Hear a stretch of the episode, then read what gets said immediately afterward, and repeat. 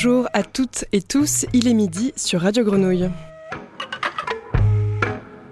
Bienvenue dans Le Nez dehors, l'émission collective de la grenouille pour faire entendre les voix de celles et ceux qui agissent et continuent à créer et inventer en ces temps compliqués.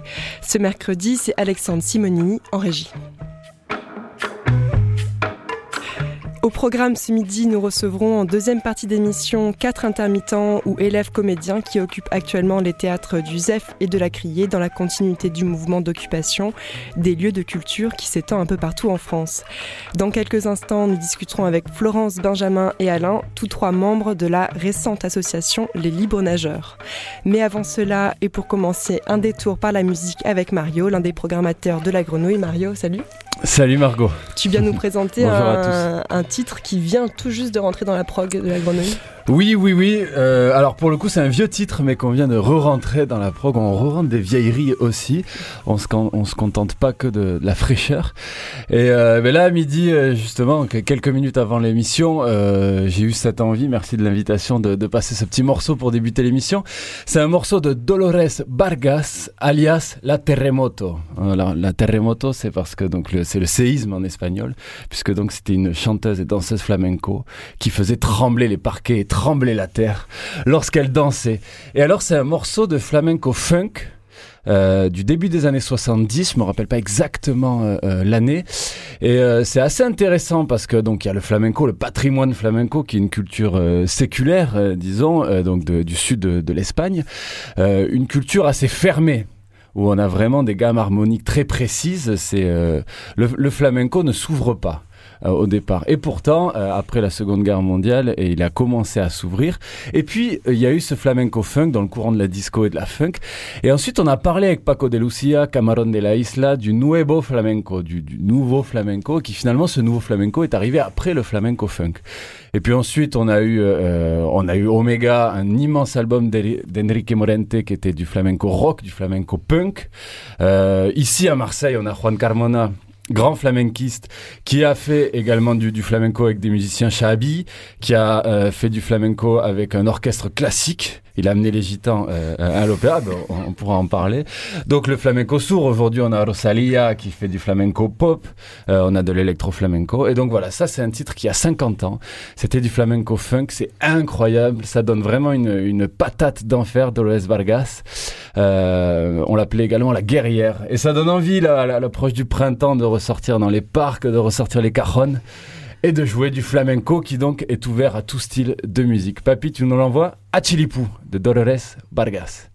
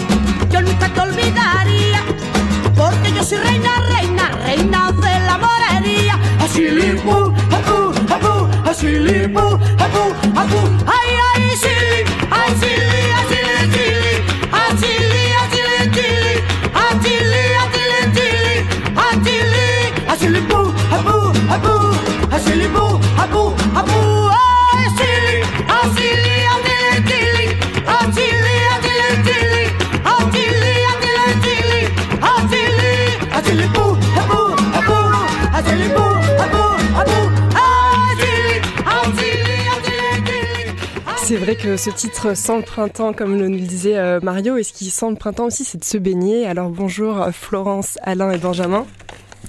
Bonjour. Merci beaucoup d'être là. Vous faites partie tous trois de l'association Les Libres Nageurs, une tout jeune association, comme je disais, euh, décembre 2020, qui promeut la nage dans à peu près tous les espaces possibles à Marseille. Notamment, euh, récemment, vous avez, euh, le 1er mars dernier, fait une baignade revendicative et solidaire dans le bassin du Mucem, car vous, vous demandez à ce que la, nage et la baignade là-bas soient autorisées. Pour l'instant, c'est interdit, même si, même si parfois l'été, on, on voit des minots s'y baigner. Alors euh, oui, on part du constat que Marseille, c'est une ville qui, qui est au bord de la mer, mais qui en même temps fait tout pour qu'on ne puisse pas y aller. Alors vous avez d'un côté une espèce d'autoroute, la corniche, qui, qui bloque le littoral. Vous, l'autre, de l'autre côté, vous avez le port autonome.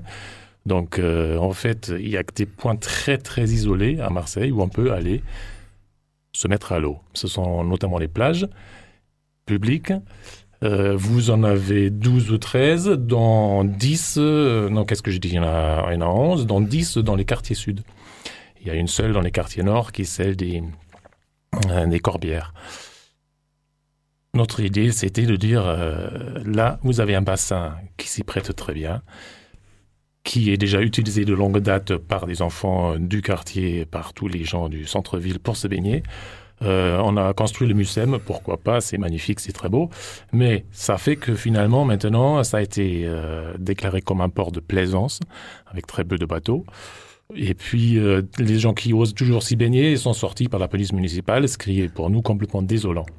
Donc, il y a des exemples ailleurs, dans d'autres villes, à Montréal, à Bastia, c'est dans les, dans les cartons, à Stockholm, ça se fait aussi, où dans l'eau des ports, on a fait des bassins d'eau de port dans lesquels on peut se baigner. Voilà ce qu'on revendique euh, au niveau environnement, au niveau social euh, de comité pour Marseille. Alors, ce qu'on vous rétorque souvent, c'est euh, peut-être deux choses. Déjà, la, sécurité, qui est un des arguments avancés parfois par la métropole, on en parlait avant le début de l'émission, et la, propreté, qui est peut-être un argument plus, plus partagé. Mais, mais, vous avez aussi des contre-arguments pour, pour ça. Bah, tout à fait. En fait, euh, jusqu'à présent, on nous met en avant les interdictions. Mais maintenant, il est peut-être temps de changer notre vision du monde et de se dire, mais, pourquoi pas, on ne pourrait pas faire un port, euh, un bassin de baignade dans le port, pourquoi pas redonner l'espace aux habitants de Marseille? Pourquoi, pourquoi toujours se retrancher derrière des interdictions, des problèmes de sécurité? On se donne les moyens de les faire. Et là, on peut sécuriser un bassin, on peut purifier un bassin, on peut mettre des maîtres nageurs, on peut organiser les choses. Voilà, il suffit de se donner les moyens de ses ambitions, c'est tout. Hein. Comment, pourquoi vous êtes euh, formé en association? Vous vous connaissiez euh, tous avant? Vous nagiez ensemble peut-être? En fait, l'association toute jeune, elle profite un peu d'un engouement mondial pour la nage en eau libre, qui est un fait, euh, vous irez dans n'importe quel pays, maintenant il y a des compétitions, il y a des gens qui vont de plus en plus souvent euh, nager en mer comme on irait courir dans les collines. Et puis, il se trouve qu'à Marseille, à plus forte raison, euh, vous avez des piscines en mauvais état. Et maintenant, avec le confinement, des piscines vraiment fermées. Donc, en fait, vous allez au bord de la mer, vous voyez constamment des gens se baigner en combinaison, même au mois de décembre. Euh, voilà, on est un peu euh, issu de, ce mouvement de société et on voudrait le porter et le prolonger vers des revendications précises pour Marseille. Vous, vous quelle pratique de la nage vous avez chacun? Alain? Ah, Une nage exclusivement en eau libre, hein, en mer, euh, six mois de l'année, on va dire à peu près. alors il y, a des périodes où l'eau est très froide en été, hein, c'est assez variable, mais globalement, c'est ça. L'hiver, je fais autre chose, je, garde un rythme saisonnier, et puis je trouve que c'est plaisant justement de d'avoir des activités un petit peu différentes. Mais il y a, y a des personnes qui, euh, encore en ce moment, hein, et tout l'hiver, euh, se mettent à l'eau, y compris dans des eaux à entre 12 et 14 degrés, y compris quand il fait moins de 10 degrés dehors. C'est assez impressionnant, y compris quand la mer est pas, mm. pas très belle. Donc moi je suis, euh, je suis impressionné par certains, même si, comme disait Benjamin, nous constatons hein, cet engouement euh, actuel pour, pour la nage en mer, et alors en particulier cette année avec... Euh, moi, moi j'ai trouvé hein, sur le, lieu que je fréquente, à savoir principalement les Catalans, entre les Catalans, Malmousse, je vais, je vais nager un peu plus loin, euh, beaucoup de personnes qui sont équipées, qui ont acheté des combinaisons, une petite bouée de, de sécurité, et qui et qui prennent qui prennent ça vraiment très très au sérieux si je puis dire alors que bon ça reste un loisir évidemment. Moi je trouve ça je trouve ça très bien et je trouve que ce mouvement euh, devrait être accompagné. C'est un mouvement sociétal, Benjamin l'a rappelé. On n'est jamais très originaux, hein. on s'inscrit en général dans un mouvement sociétal. Alors après, on a un petit peu d'avance, un petit peu de retard, où on est euh, comme les autres. Mais euh, ce mouvement est né, c'est indubitable, et à mon sens, les pouvoirs publics doivent l'accompagner et non pas faire comme c'est habituel tout le temps des freins, des on peut pas, on peut pas, on peut pas. ça, ça suffit. Hein. Florence l'a rappelé, la sécurité. Je veux dire, on peut pas opposer euh, ce type d'argument. D'abord, euh, les plages de Marseille sont surveillées, alors si j'ai bonne mémoire, hein, du 1er juillet au 31 août, alors que vous y allez en ce moment, il y a des gens qui se baignent. Hein. donc on ne peut pas dire que la sécurité soit assurée tout le temps.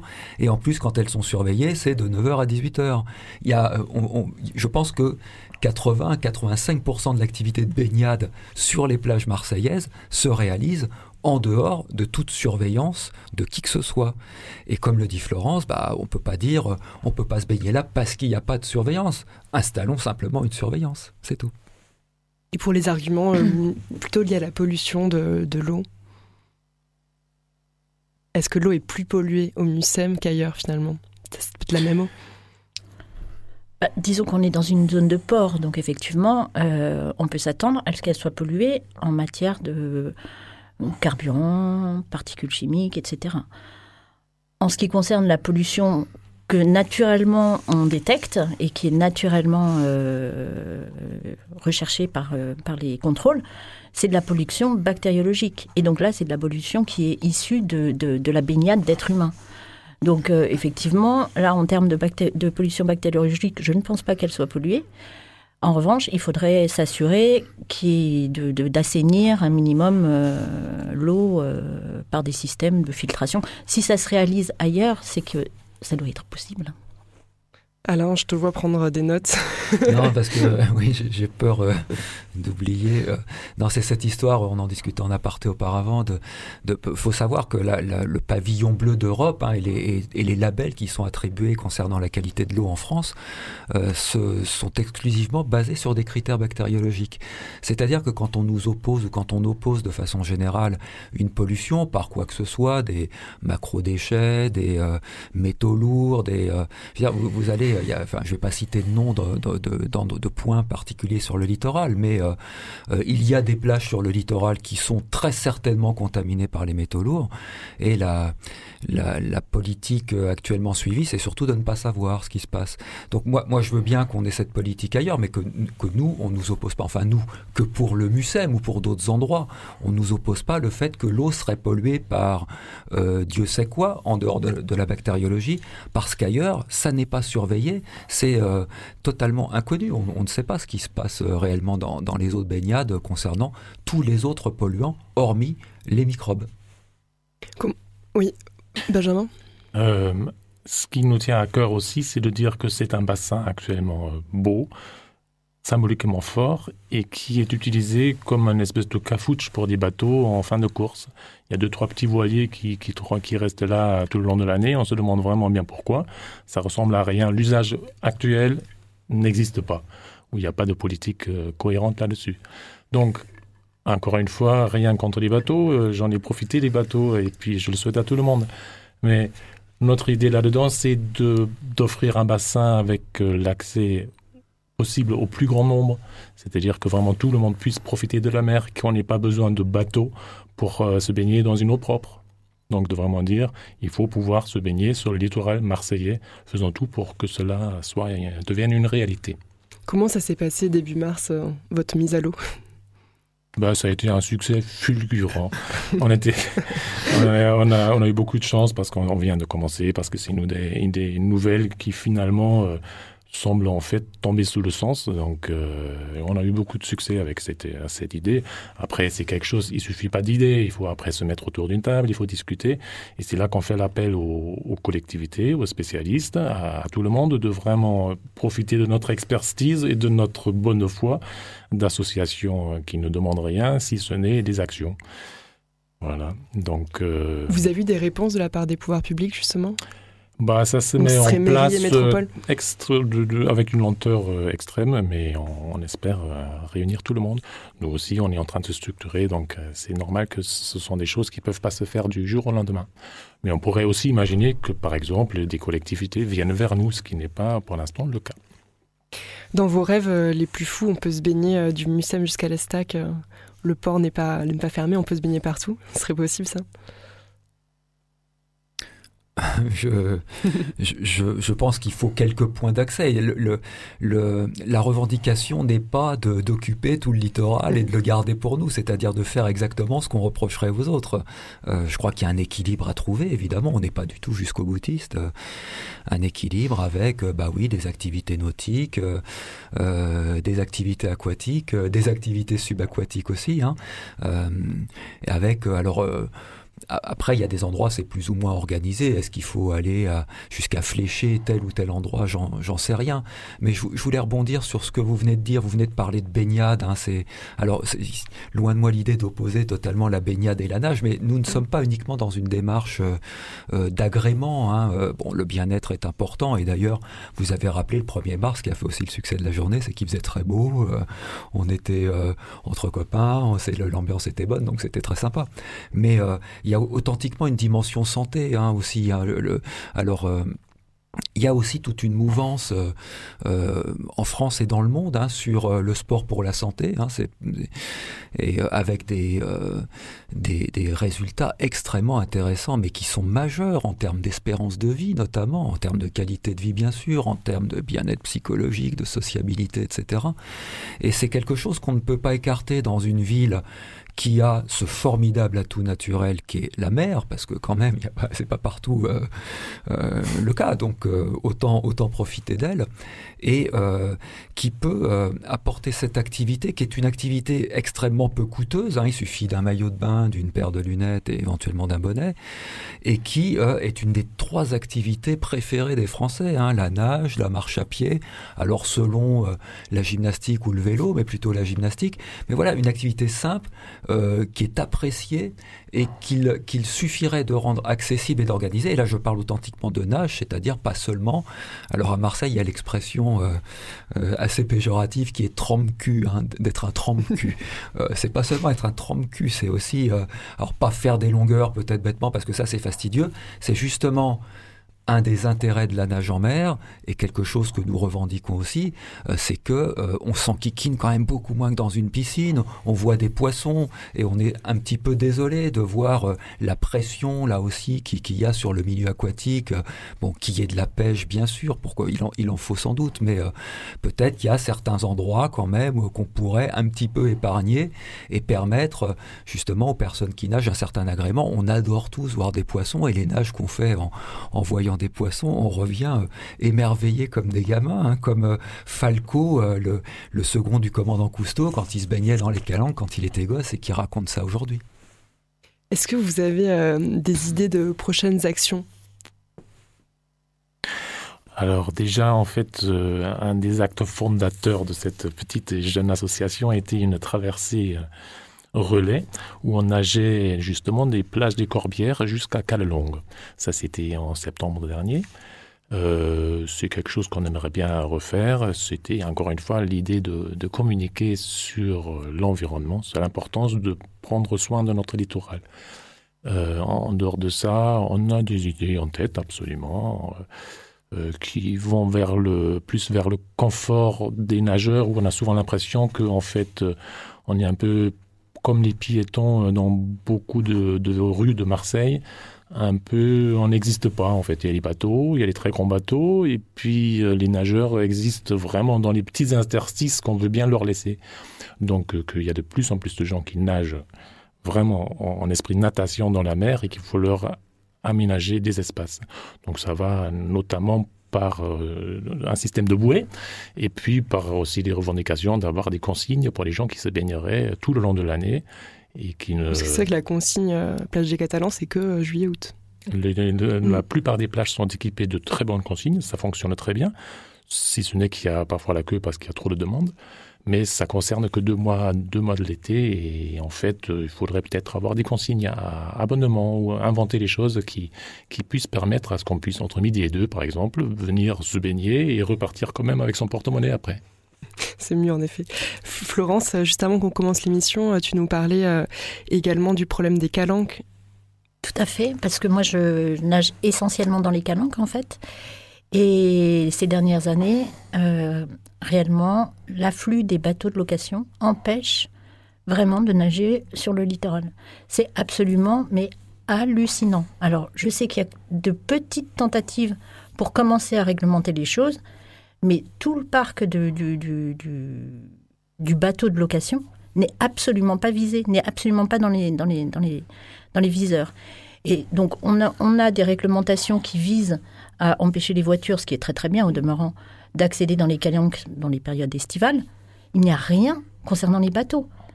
Et dans ce qui est programmé, rien ne concerne par exemple la calanque de Sulgiton. Donc on se dit, mais on est face à des aberrations qu'il serait temps de, pouvoir corriger. Donc euh, moi, c'est vraiment quelque chose qui me tient très à cœur. Et la biodiversité, on en parle beaucoup, mais on fait souvent référence à la biodiversité terrestre. Il faut penser à ce qui se passe dans au niveau de la mer.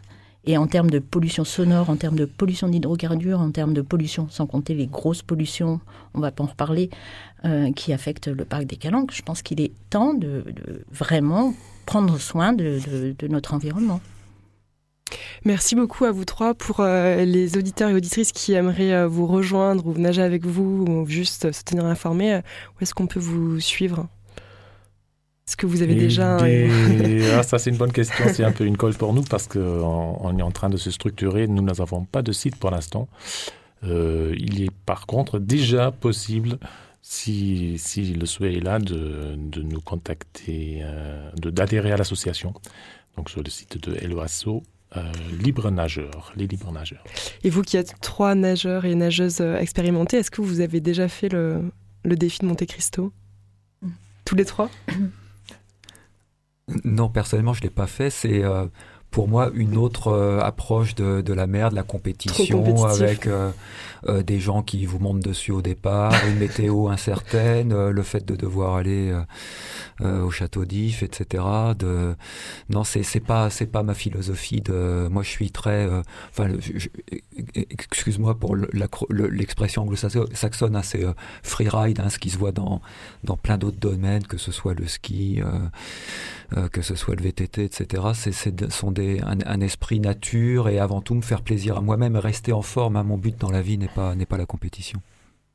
Merci beaucoup. Et euh, on va faire une petite pause euh, musicale avec Sou de Kadi Diara. Donc c'est euh, une chanteuse burkinabèse qui sort son troisième opus Burkina Aklili, attendu le 2 avril. Sou.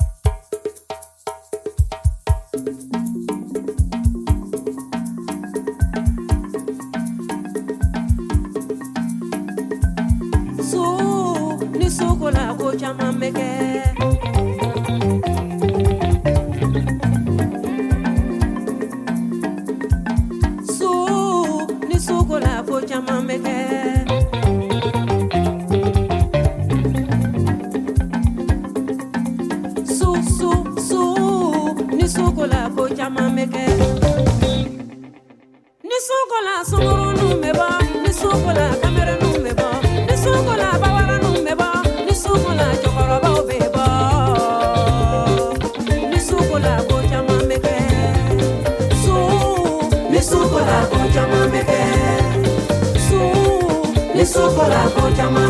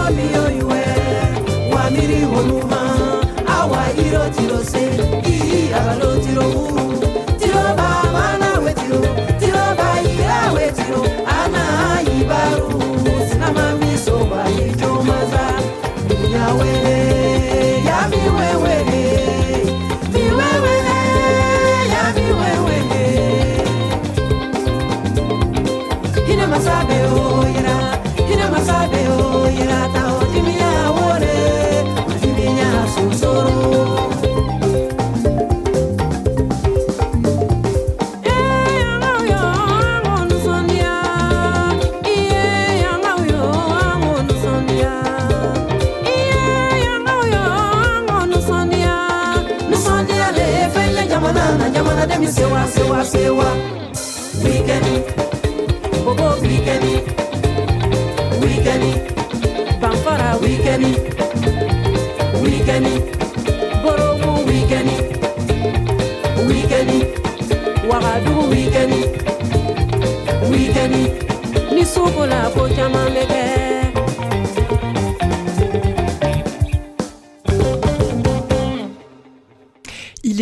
Sur Radio Grenouille et vous venez d'écouter Sous de Kadi Diara.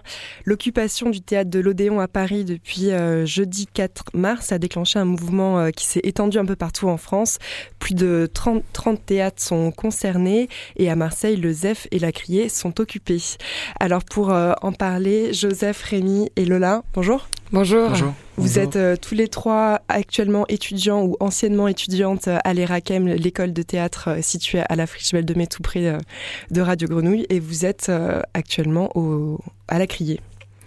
Vous occupez actuellement la Criée. merci beaucoup d'être venu témoigner au micro de la Grenouille. Et on a aussi au, au téléphone Vilma Lévy, Bonjour. Bonjour, merci beaucoup d'être avec nous. Alors j'espère que tu vas bien nous entendre, Vilma. J'espère. Tu es comédienne et metteuse en scène, euh, syndiquée à la, avec euh, co-représentante pardon avec Laurent Hérault du Sinavi Sud, le syndicat national des arts vivants, et tu es actuellement directrice de la compagnie artistique des Passages. Oui. Toi, tu es au ZEF en ce moment même. En ce moment même, je suis au ZEF, oui. Alors avant de commencer à discuter, on aimerait vous faire écouter un, son que Solane à mes côtés de la grenouille, accompagnée de Steven, est allé euh, enregistrer hier devant la criée euh, pendant euh, la manifestation. oui, il y avait une cinquantaine de personnes devant la criée hier à 14h30, heure communiquée pour le rassemblement. On a pu enregistrer différentes prises de parole par les occupants du théâtre. Je vous propose d'en écouter deux d'entre elles. Les théâtres, c'est redonner vie à la parole et au questionnement qui disparaissent au profit d'annonces brutales et d'exigences de résignation. Non, nous ne résignerons pas. L'art a cela de beau qu'il ouvre à la fois le cœur et la tête, ouvrons et occupons. Depuis hier matin, 10h, nous avons investi ce théâtre. Nous l'avons fait en accord avec la direction et ses équipes et nous sommes fiers d'avoir pu le faire ainsi, sans user de la force, parce que les théâtres, il ne s'agit pas de les brûler, mais de faire entrer en eux les réalités qui n'y existent plus depuis un an, et en ce qui concerne celui-ci peut-être beaucoup plus de temps. La différence étant qu'avec le monde d'avant, nous ne jouerons rien dedans. Pas de pièces, pas de musique, nous ne danserons pas à l'intérieur, nous ne sommes pas là pour ça, nous sommes bien là pour la lutte. Au-dedans, nous échangeons et nous accueillons tous ceux qui souhaitent partager ces moments avec nous et organiser ces moments-ci où, au dehors, nous crions. Comment s'organise l'occupation du théâtre? Ah, on entend peut-être Vilma au téléphone, mais on va quand même continuer. Ah ok, ça marche. Euh, alors l'occupation, en ce moment, on est à peu près une trentaine en journée, une dizaine euh, la nuit. Et euh, en fait, euh, la journée, elle est séparée en plusieurs euh, pôles. On va dire qu'à 14h30, donc il y a ce qu'on a appelé la criée de la criée. Donc le principe, c'est qu'on se met devant le théâtre. sur le parvis, on essaye de faire des formes artistiques, une agora, une parole libre, si on veut venir lire des textes, discourir, chanter, danser. C'est vraiment une heure et demie qui est consacrée uniquement à de la prise de parole sur le parvis du théâtre à fond de notre part, des personnes qui ont envie de nous rejoindre aussi. Et à partir de 16h, c'est l'Assemblée Générale, du coup, qui aura lieu à l'intérieur du théâtre. Et pareil, euh, tout le monde est le bienvenu pour venir euh, voter ensemble les ordres du jour. Vilma, est-ce que tu m'entends? Oui, oui, je t'entends. Est-ce que tu peux nous raconter, là tu es actuellement au ZEF, ce qui se, ce qui se passe au ZEF? Alors, en fait, euh, on est aussi, euh, les journées sont assez rythmées finalement. Euh, en termes de nombre, euh, on est à peu près sur les mêmes euh, jauges qui ont été euh, qui ont été accordées par la direction. Donc, on est entre 10 et 15 pour dormir là le soir et une trentaine effectivement en journée. Les gens qui se lèvent le matin, en fait préparent, commencent à préparer des pré-AG qui, enfin pour préparer l'AG de l'après-midi.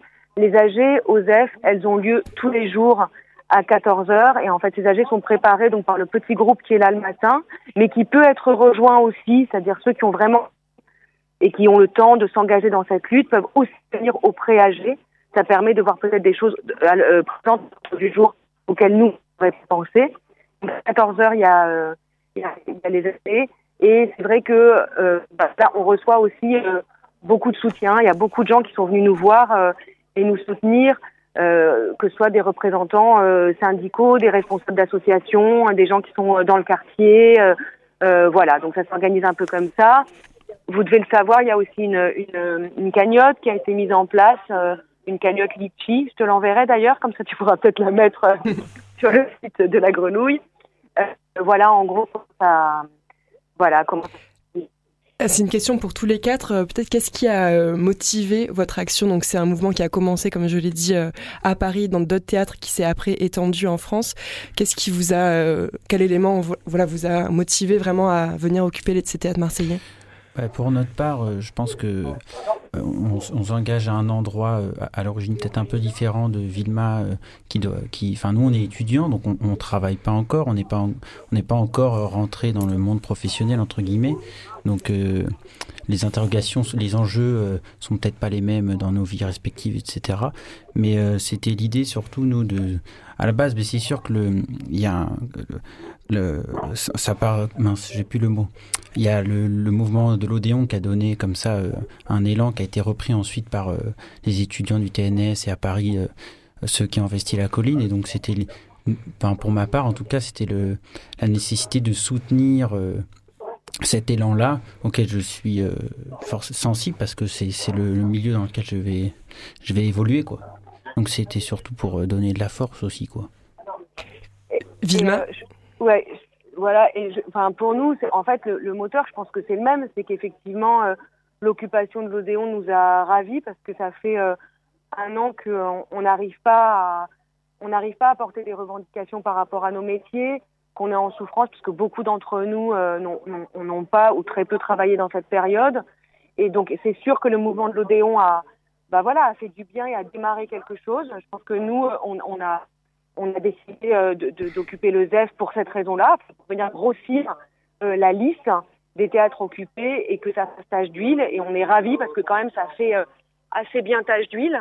Donc c'est quand même une force qu'on est en train de qu'on est en train de gagner. Après, juste pour euh, re- rebondir, euh, excuse-moi, je me rappelle pas ton prénom. Rémi. voilà. Euh, je, je voulais dire que effectivement, c'est pas pareil d'être étudiant, d'être en fin d'études ou d'être pas encore tout à fait, je veux dire, de pas être encore dans la vie professionnelle et d'y être depuis quelques années maintenant, comme c'est mon cas. Mais je pense néanmoins que nos revendications, il me semble que nos revendications sont communes Oui, tout à et fait. que et que voilà, on, on, on se bat pour l'abolition de cette réforme du chômage dont on sait que si elle arrive, elle va venir ensuite très vite, comme ça avait été le cas de l'annexe 4 pour les intérimaires. Si cette réforme passe, elle va mettre beaucoup de précaires sur la paille, j'ai pas d'autre mot, et que euh, coup de butée pour venir ensuite attaquer les annexes des 10 sur les annexes des, artistes et des techniciens. Pour que tous les euh, pardon, je suis un peu fatiguée. On se bat aussi évidemment pour que les théâtres réouvrent, mais je pense qu'il faut être précis là-dessus. Euh, nous n'avons pas tous les mêmes objectifs sur la réouverture des théâtres. On doit demander la réouverture des théâtres à certaines conditions, c'est-à-dire on a, besoin de savoir où va l'argent de ce plan de relance qui est initié, là, des 20 millions supplémentaires qui sont initiés par, qui sont initiés par la DAC. On a besoin d'avoir la prolongation de l'année blanche. Il faut quand même se rappeler l'année blanche a été proposée en juin quand on était sûr que les théâtres allaient réouvrir à partir de septembre et faire une saison normale, ce qui est très très très loin d'être le cas. Voilà, et je pense qu'on peut être d'accord évidemment avec les étudiants qui occupent les lieux sur des revendications communes, sur le fait que les tiers-lieux, qui reçoivent aussi beaucoup de représentations, doivent être aidés et soutenus. Ici, avec nous, la OSEF, on a deux étudiants euh, qui ont plaqué. Et ce qu'on dit tout à l'heure, c'est vraiment ça, quoi. Il ne faut pas qu que, les médias, que, euh, les politiques, je ne sais, communication arrive à nous diviser. Nous, on est des entrants depuis quelques années. Vous allez rentrer dans nos métiers. C'est des métiers qui sont durs et qui sont précaires. Il faut qu'on soit ensemble dans cette lutte. juste pour te dire, Vilma, parfois ça coupe un tout petit peu, mais on entend quand même euh, ton propos. Comment ça se, se, passe avec les équipes des théâtres, et notamment euh, pour toi, Vilma, du coup, OSEF? Euh, bah, écoute, pour nous, ça se passe plutôt en bonne intelligence. J'avais lieu. Euh, c'est jamais pour un artiste, un lieu. Ça, ça, coupe encore un peu. Je, je, crois avoir entendu que ça se passe plutôt bien, mais euh, je sais pas si toi tu m'entends bien de ton côté. Ouais, moi je t'entends bien, mais ça m'embête que tu n'arrives pas à m'entendre.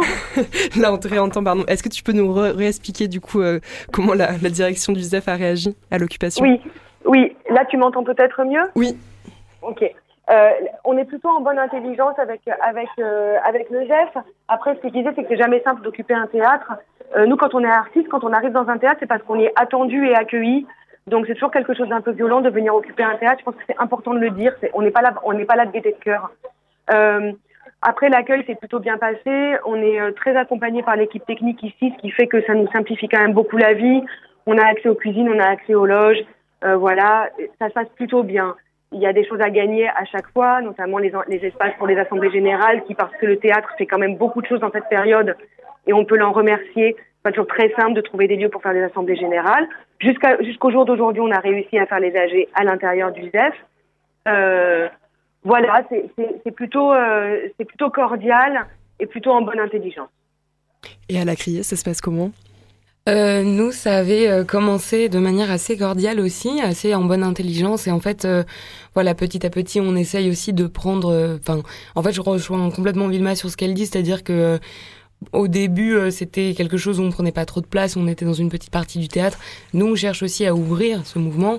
Euh, on n'est pas, euh, on n'a pas du tout envie de s'enfermer sur quelque chose d'uniquement étudiant pour rebondir une fois de plus sur ce qui se passait.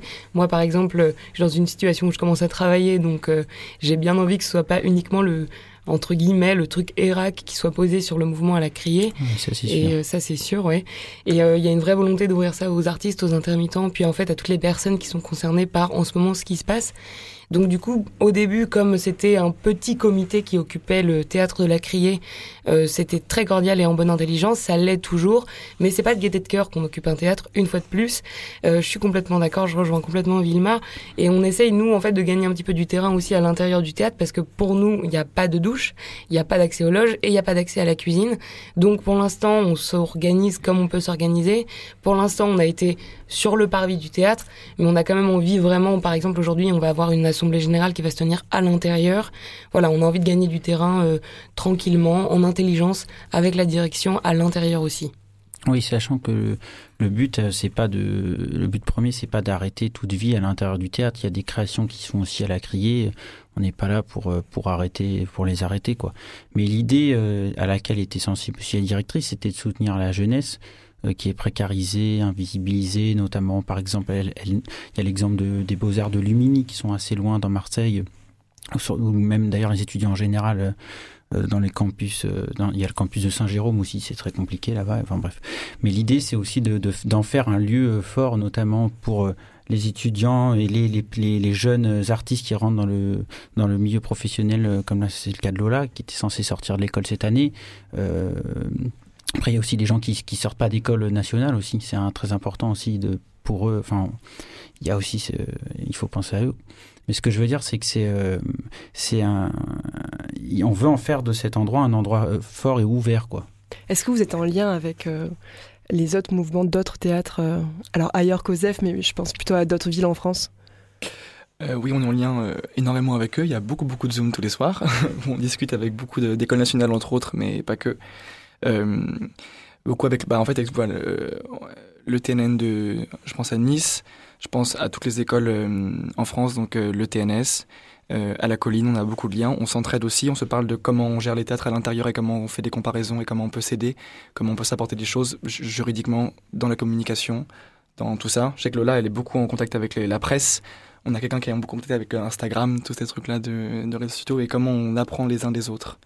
Et c'est comme ça, je pense, que, que ça grandit ensemble. Et pas chacun dans sa petite ville, euh, de manière isolée. C'est ça, et on essaye de passer au maximum aussi au ZEF, et le ZEF vient nous voir, enfin on essaye de fonctionner ensemble, main dans la main, de s'entraider. Donc en gros, disons qu'il y a un peu un pôle national de communication, un pôle région sud, et après vraiment un pôle Marseille, on est avec le ZEF, on est un peu sur les trois plans, on essaye de discuter, on s'est réparti les tâches pour être toujours à l'affût de tout ce qui se passe. Sachant qu'à Marseille, on a reçu le soutien d'autres structures qui sont venues hier devant le théâtre, qui ont continué à venir prendre la parole, euh, expliquer comment ça se passe euh, chez eux, certains qui nous ont apporté leur soutien, euh, qui, sont, qui se sont dit prêts à nous aider, etc.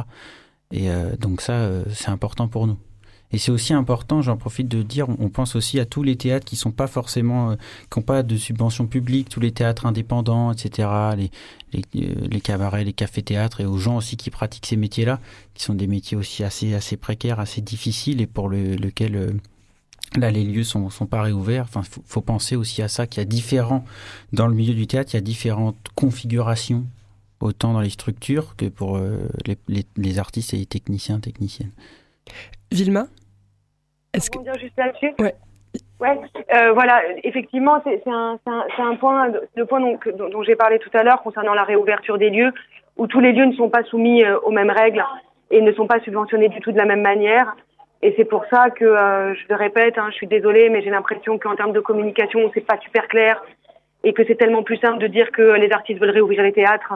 Mais c'est plus compliqué que ça. Donc on veut réouvrir les théâtres, bien sûr, mais à, des, à condition que tous les théâtres puissent réouvrir en même temps, que ce soit les petits lieux et les grands lieux, y compris pour les questions sanitaires, parce qu'il y a un peu dans les tuyaux la question d'un label sanitaire. Et on sait qui est-ce qui pourra répondre au label sanitaire. La Criée pourra répondre au label sanitaire, le ZEF pourra répondre au label sanitaire, mais le théâtre de l'œuvre, par exemple, à Marseille, ne pourra pas répondre au label, sanitaire. Voilà, donc euh, je rebondis sur ce que disait, ce que disait le, le copain là que je vois pas. Je suis désolée de pas voir vos têtes. euh, voilà, sur le fait qu'il y a des réalités très différentes dans nos métiers. Et juste, je voulais rebondir sur une dernière chose. Euh, vous avez dit, je suis désolée de faire de la provocation, mais vous avez dit que vous n'aviez pas allé au, accès aux loges et aux cuisines. Et eh ben, je peux vous dire que si nous on n'avait pas accès aux, aux loges et aux cuisines ici, ce serait quand même beaucoup plus compliqué. Parce qu'en fait, quand on a mal dormi sur un matelas gonflable et qu'en plus on peut pas se doucher, eh ben c'est pas cool. Eh ben on est complètement d'accord avec toi. et qu'on oui, peut pas euh... faire des pâtes pas trop chères et euh, pouvoir avoir la joie de manger ensemble le soir, ça non plus c'est pas rigolo. Ouais, on est complètement d'accord avec toi. Ça devrait être vraiment euh, presque un, un préalable quoi. Ouais. Mais euh, pardon. Tu, tu, parles de, de, revendications propres au statut des intermittents, notamment pour l'année blanche, mais également de revendications un peu plus larges comme euh, l'abrogation de la réforme chômage. Est-ce que vous êtes en lien avec euh, d'autres structures euh, sociales et syndicales euh, en dehors des, des intermittents? Alors, il se trouve qu'OSEF, vous le savez sûrement, mais OSEF, l'occupation a été très fortement portée par le, la CGT et le SFA. La force de ce syndicat, c'est l'interprofessionnel. Donc euh, là, c'est moi qui ai été invité à parler sur ce plateau. Donc je, je, vais parler en mon nom et de ce que je sais. Mais il est évident que oui, bien sûr, euh, la CGT a cette force-là de se mettre en lien avec d'autres organisations professionnelles et que c'est évidemment en train de bouger aussi à ces endroits-là parce que euh, c'est très très important de faire comprendre que si cette réforme passe au 1er juillet 2021, alors qu'on va sortir à peine d'une crise sans précédent. Hein. Tous les économistes disent que cette crise va être encore plus dure au niveau de l'emploi que la crise de 2008. Euh, il ne faut pas que cette réforme passe. Enfin, je veux dire, c'est quand même absolument dramatique d'oser mettre sur la table la réforme de l'assurance chômage, alors qu'on sait qu'on va être très nombreux à être privés d'emploi très vite dès que le voile de la crise sanitaire sera levé. Donc, pour répondre à ta question, oui, la CGT est en lien avec un grand nombre d'autres organisations professionnelles. Le, le, 26 mars, il me semble, il y a une action au niveau national, euh, l'Assemblée générale des théâtres. Est-ce que peut-être qu'on on peut en parler ou? Non, vous êtes non pas. En... Il me semble. Non, enfin, pour l'instant, moi, j'ai pas grand-chose à dire là-dessus. D'accord, ok. construire, euh, j'ai pas grand-chose à dire là-dessus pour l'instant, moi. Parce que, et oui, mais on peut retenir cette date, mais on verra, on verra comment ça s'organise. Moi, il y a une autre chose que je voulais dire par rapport à tout ce qu'on a dit et ce que Vilma a dit sur euh, les conditions de réouverture des théâtres. C'est qu'effectivement, euh, si c'est pour réouvrir euh, les théâtres, et en plus qu'une seule partie, mais, mais qu'il y a toujours un couvre-feu à 18h et qui donc il faut, il faut, faut on ferme toi à 18h, dans quelles conditions ça se fait? Et, et, devant qui on joue? Donc il y a tout un tas de questions aussi qui dépassent simplement le, cadre euh, proprement parlé de la réouverture des lieux et de, la culture. Mm. C'est pas oublier que c'est aussi le contexte dans lequel on est, qui, contre lequel on se bat, quoi. Et, pour revenir là-dessus, euh, on demande aussi un calendrier précis. C'est-à-dire qu'on a été épuisé aussi cette année. je pense que vous, euh, étudiants, comme nous, professionnels, nous, en tout cas, on a été épuisés on a passé, je pense, la moitié de notre activité à faire et défaire des choses. Mhm. Et ça, les équipes des théâtres aussi ont été épuisées par rapport à ça. Et en fait, il est impossible de reprendre, il est impossible de réouvrir si on n'a pas un calendrier clair et des choses claires de on réouvre, d'accord, mais comment quand, dans quelle temporalité, pour quelle jauge, etc. etc. Puis ici, c'est pour euh, réouvrir, refaire comme avant. Voilà, c'est pour, pour réouvrir et qu'au bout de 15 jours, ah bah finalement on ferme, ah bah finalement on va ouvrir le 15 décembre, ah bah finalement non, on n'ouvre pas le 15 décembre. Ça, c'est des choses qui nous ont, euh, je pense, euh, enfin, je sais pas comment, j'ai même plus de mots, j'ai même plus de mots pour le dire ce que ça nous a fait. Mmh. Épuisé, oui, au moins. Épuisé. Comment vous avez vécu euh, votre année, vous, en tant qu'étudiant ou ancienne étudiante? Lola, tu, euh, en fait, tu as repris une quatrième année à l'ERAC parce que, euh, avec le confinement, l'année ne s'est pas vraiment finie dans les conditions habituelles. Comment, comment ça se passe en tant qu'étudiant pour vous? Bah, c'est ça, moi en fait j'étais censée terminer donc en juillet dernier, il y a eu tout un tas d'annulations, de reports, donc l'épuisement qui va avec, il est à la fois psychologique et aussi financier parce que du coup on entre beaucoup moins vite dans la vie professionnelle. Et en plus il y a moins d'embauche. Donc moi mon, ma sortie d'école elle a été décalée en octobre et ensuite, euh, en fait, les, les, les RACAM nous a proposé de, de poursuivre un master pour pouvoir en fait nous permettre de garder un statut étudiant, donc pour être un petit peu protégé, et puis aussi avoir un fonds d'insertion qui soit potentiellement prolongé, etc. En fonction des réponses qu'on aura. Mais après, euh, voilà, moi j'ai commencé à travailler cette année. Euh, c'est d'une difficulté sans nom de voir sans cesse ces projets être annulés, reportés, peut-être, on ne sait pas. On s'épuise en fait à, à essayer de garder le cap, mais là, je pense que le que ce soit pour les intermittents, les artistes ou en fait pour les personnes euh, de manière générale qui touchent de près ou de loin le milieu de la culture, la détresse psychologique dans laquelle on est, elle est alarmante.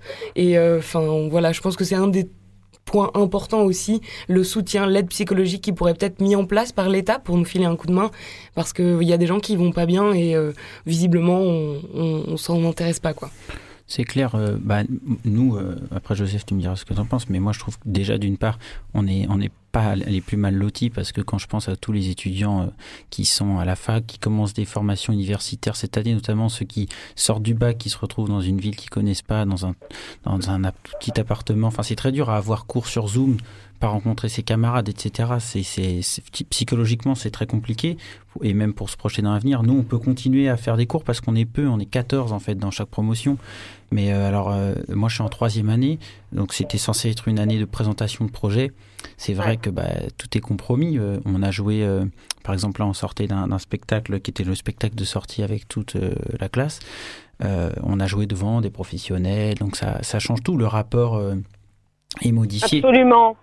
Euh, et, d'ailleurs, il y a une, un peu une perte de sens euh, à ce niveau-là d'un point de vue artistique. Et encore, nous, on est à l'école, euh, mais ça, c'est une autre question. Le fait de jouer devant des professionnels, c'est une question qu'on peut se poser parce que ça fait qu'il y a un système qui continue à, à s'alimenter comme sous perfusion, mais jusqu'où, quoi?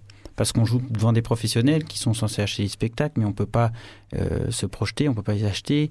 Et euh, à, quoi ça sert devant, de jouer euh, bah, devant. Enfin, le vrai public est pas. c'est voilà. de jouer devant un public. Donc j'ai un peu dévié la question. Peut-être Joseph, si tu veux rajouter quelque chose sur comment tu vis. Non, non, je suis très d'accord. Nous, on a des partenariats avec des théâtres en, Grèce, par exemple, qui ont été annulés. donc on a tout dû réorienter, etc. Effectivement, en étudiant, donc on n'est pas comme les, artistes comme Lola qui du coup ont dû voir des projets annulés, reportés, reportés, annulés, etc. Donc c'est moins compliqué pour nous que d'autres, je pense. Euh, et même, je vois maintenant, là, il y a des gens qui sont en création. Moi, je suis en création à la friche en ce moment. Des gens qui ont dû annuler des répétitions payées euh, pour euh, faire cette lutte. Donc, c'est un choix aussi qu'on fait, même si on est payé, on a du travail un petit peu. Il faut mettre la lutte en, enfin mettre ces travails-là en marge ou pas pour gérer cette lutte-là. Donc c'est assez, euh, c'est assez intense. Et moi, je, fais du théâtre de rue avec une compagnie, donc on peut travailler autrement. Mais le théâtre de rue, c'est très particulier. On, on, met en scène dans le cadre de la rue, et tous les, travaux, les travaux euh, de mise en scène de salle se font vraiment tous impacter. C'est énorme. Vilma, est-ce que tu peux nous dire un mot sur l'année que tu as vécue euh, et quel regard tu, tu portes peut-être sur les propos que tu viens d'entendre? Ouais, moi, ce que je peux dire, c'est que je trouve, je les trouve très, très lucides et c'est super ce qu'ils disent. Et que je partage énormément de choses de ce qui vient d'être dit. Euh, ce que je peux dire simplement, c'est que moi, à titre personnel, c'était une année de création. Donc, on a pu répéter puisque les, répétitions étaient, euh, étaient possibles. Je pense qu'il faut vraiment alerter. Je reviens à la réouverture des lieux. Vous allez penser que je suis obsédée, mais tout est lié. Que euh, il va y avoir un embouteillage monstrueux. C'est pour ça qu'il faut aider tous les lieux. J'entendais une chercheuse il y a quelques mois sur France Culture. On pensait encore que ça allait réouvrir qui disait que toutes les salles qui peuvent accueillir du public devraient être aidées pour, pour accueillir du public et des spectacles. Quand je dis être aidé, c'est très clair. Euh, on ne peut pas se permettre d'avoir de, de, de, des spectacles en coproduction ou en co-réalisation l'année prochaine. Il faut que les lieux tiers soient aidés pour pouvoir payer des sessions, de manière à ce que l'embouteillage monstrueux de toutes les créations qui va avoir lieu puisse, que toutes ces créations puissent voir le jour. Il faudrait œuvrer pour qu'il y ait plus de levées de rideaux dans chaque, dans chaque théâtre l'année prochaine et l'année d'après, ce qui permettrait aussi l'embauche d'autres intermittents, notamment techniciens, parce que les équipes permanentes ne pourront pas tenir tous les levées de rideaux, et ça permettrait d'embaucher également d'autres techniciens euh, sur la saison prochaine et la saison suivante. Euh, et autour de moi, il y a des gens qui ont très très très mal vécu cette période. J'ai des copains qui bossaient beaucoup dans des grands projets et qui n'ont rien fait de l'année, rien, parce que tout a été annulé et c'est d'une déprime effarante, sans compter l'embouteillage des plannings pour nous l'année prochaine, quand ça va réouvrir. Voilà, donc euh, ouais, les problèmes sont nombreux. Merci beaucoup Vilma Lévy pour ton témoignage. Donc tu nous disais, l'AG est à 14h et elle est ouverte à, à tout le monde. Oui, absolument. Merci beaucoup. Et merci euh, aux Irakiens. Merci. merci, euh, en effet à Joseph, Rémi et Lola d'être venus euh, témoigner. Et pour la criée, l'AG est à 16h. Alors, il y a la criée de la criée devant le parvis du théâtre, sur le parvis de théâtre devant le théâtre à 14h30. Et ensuite, l'AG est à 16h. Et il sera question aujourd'hui des normes sanitaires. S'interroger sur les, les, normes sanitaires pour les conditions d'occupation et dans, dans, pour la réouverture des lieux. Vilma a notamment parlé de cette idée euh, du passeport sanitaire, etc. C'est des choses qu'on va aborder. Donc on invite les gens à venir se questionner là-dessus. masqué, bien sûr. Merci beaucoup euh, à tous les quatre et merci à Solane pour, euh, pour son petit reportage d'hier. On se quitte avec le nouveau titre de Sourdure sur le label Muraille Musique. Le titre s'appelle Nostra Fuera et avant ça, le temps de remercier Florence Benjamin et Alain des Libres Nageurs et merci évidemment à Alexandre Simonini à la technique. À mercredi prochain. you